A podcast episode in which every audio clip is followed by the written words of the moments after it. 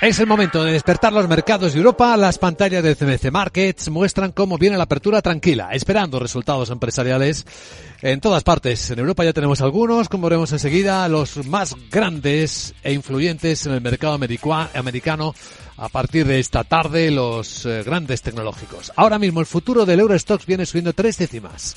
El del IBEX una en 7.675 y el americano ninguna en 3.812 está el SP después de dos sesiones fuertes de alzas que dejamos atrás, detrás de nosotros.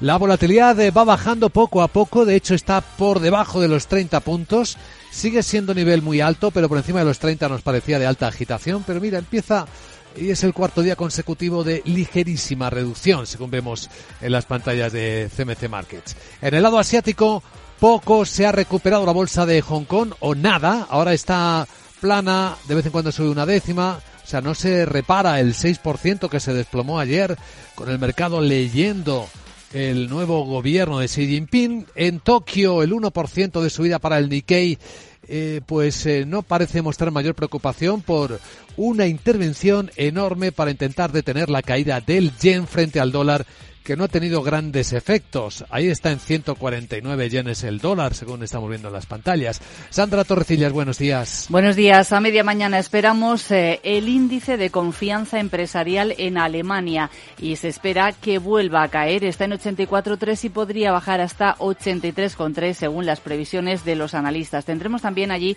emisión de deuda a cinco años y en Estados Unidos lo más interesante será conocer cómo está la confianza de los consumidores. La publica la Universidad de Michigan, además del índice de precios de la vivienda de agosto y el Redbook de ventas al por menor. Bueno, pues eh, esto en un día en el que ya vamos a tener que ir viendo cómo cotizan los resultados empresariales, a los que sumamos de última hora los de Enagas. Ha subido un 15% su beneficio neto hasta septiembre. Está, han sido 353 millones de euros eh, gracias a plusvalías que han generado por la venta del 45,4% de GNL Quintero y también por la entrada del fondo HI24 en el capital de Nagas Renovable. Y también tenemos entre los protagonistas a Orange, que vuelve a crecer en España. Sí, y confirma objetivos. Las ventas en España han vuelto a subir por primera vez desde el primer trimestre de 2019. Han repuntado un 0,2% frente a las expectativas de los analistas que esperaban caídas del 2,8%. Bueno, y a cotizar resultados de bancos, HSBC, VS, entre otros, ¿no? Entre otros y también eh, los de SAP, el fabricante de software alemán, eh, que ha elevado ingresos un 5%, ha superado los 7.800 millones eh, de euros y sus cifras están por encima de lo esperado y además mantiene previsiones. Estas son algunas claves que van a mover hoy los mercados. Saludamos a Juan Luis García Alejo en Ambank. ¿Cómo estás, Juan Luis? Muy buenos días. Hola, ¿qué tal? Muy buenos días a todos. ¿Qué tal se presenta el martes? Bueno, pues yo creo que un martes que va a dar continuidad previsiblemente a este mejor tono de los mercados, basado fundamentalmente en el hecho de que los resultados empresariales están siendo, con carácter general, mejores de lo que se esperaba. Y ya lo habíamos anticipado, yo creo que la semana pasada habíamos señalado que con una, un nivel de exigencia tan bajo con las rebajas que había habido de expectativas, iba a resultar relativamente más sencillo pues eh, dar mejores resultados que los esperados, lo cual no quiere decir que sean buenos ni que las expectativas de 2023 estén, por supuesto, eh, tan claras como están siendo estos resultados. Que si bien en la parte de beneficio están resultando pues bastante, bastante positivos, particularmente en Estados Unidos, en Europa también, pero en la parte de ventas están resultando un poquito por debajo de lo esperado. Con lo cual, si uno pone dentro de la coctelera todo lo que tenemos, que sobre todo las tires de los bonos subiendo. Recordemos que en octubre, por ejemplo, el 10 años americano ha subido 20 puntos básicos, está en 4,20, eh, pues explicaría mal, sin ayuda de los beneficios, la posibilidad de que el mercado estuviera rebotando. ¿Qué es lo que va a ocurrir? Previsiblemente puede ocurrir en los próximos, en las próximas jornadas. Pues que este tono de mercado siga siendo positivo, pero deberíamos de considerarlo, al menos en nuestra opinión, un rally dentro de un mercado bajista que todavía podría continuar. Y las patas de este rally pues por ponerle también algún tipo de referencia, quizá por situarnos en niveles de mercados eh, como el americano, por encima de los 4.000 puntos parece que ya empiezan a ser niveles en los que lo que descontarían beneficios, incluidos los de 2023 y los multiplicadores, pues ya no tendría mucho sentido pensar en un escenario en el que se diera continuidad a la subida. Por tanto, a partir de ahí, pues tratar de aprovechar para cerrar posiciones largas que se hayan abierto ahora y volver a una situación pues de cierta cautela en tanto se llega a ese nivel máximo de tensionamiento de bancos centrales, se controla la inflación, se percibe cuál es el máximo de riesgo cíclico, las cosas que manejamos con unas gafas más bien de lejos.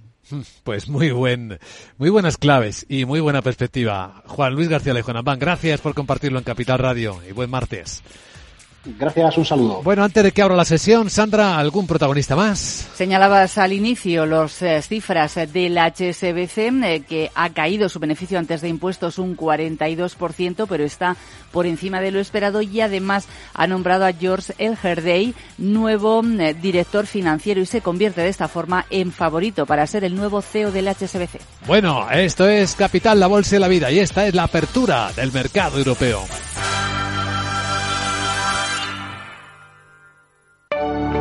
En Arquia Banca nuestros clientes son lo primero, por eso les ofrecemos soluciones de inversión personalizadas y adaptadas a su perfil de riesgo. Nuestro método, diseñamos una estrategia a largo plazo, combinando fondos consolidados y diversificados tras realizar un exhaustivo análisis de los mercados y las tendencias globales. Arquia Banca, cuidamos de su patrimonio como si fuese nuestro. Puede consultar los folletos informativos y los documentos con los datos fundamentales del inversor en los registros públicos oficiales de la CNMV, así como en www.arquia.es y oficinas de Arquia Banca. Disfruta del placer de leer la edición impresa del diario El Economista y recibe nuestro periódico cada mañana en tu casa u oficina por menos de un euro al día. Entra en eleconomista.es y suscríbete al medio líder de audiencia en información económica y financiera, que te ayuda a tomar las mejores decisiones de inversión.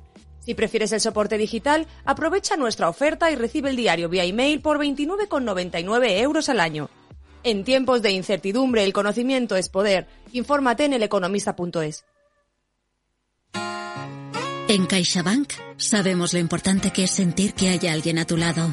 Por eso queremos estar cerca de ti. Estés donde estés para acompañarte en todo lo que importa. CaixaBank. Tú y yo. Nosotros. CaixaBank, empresa colaboradora de Mobile World Capital Barcelona. Entonces, ¿dice usted que su obsesión por la ecología viene desde la infancia? Hombre, quizás padezco un calentamiento de mi biodiversidad por baja capacidad adaptativa, pero tanto como obsesión...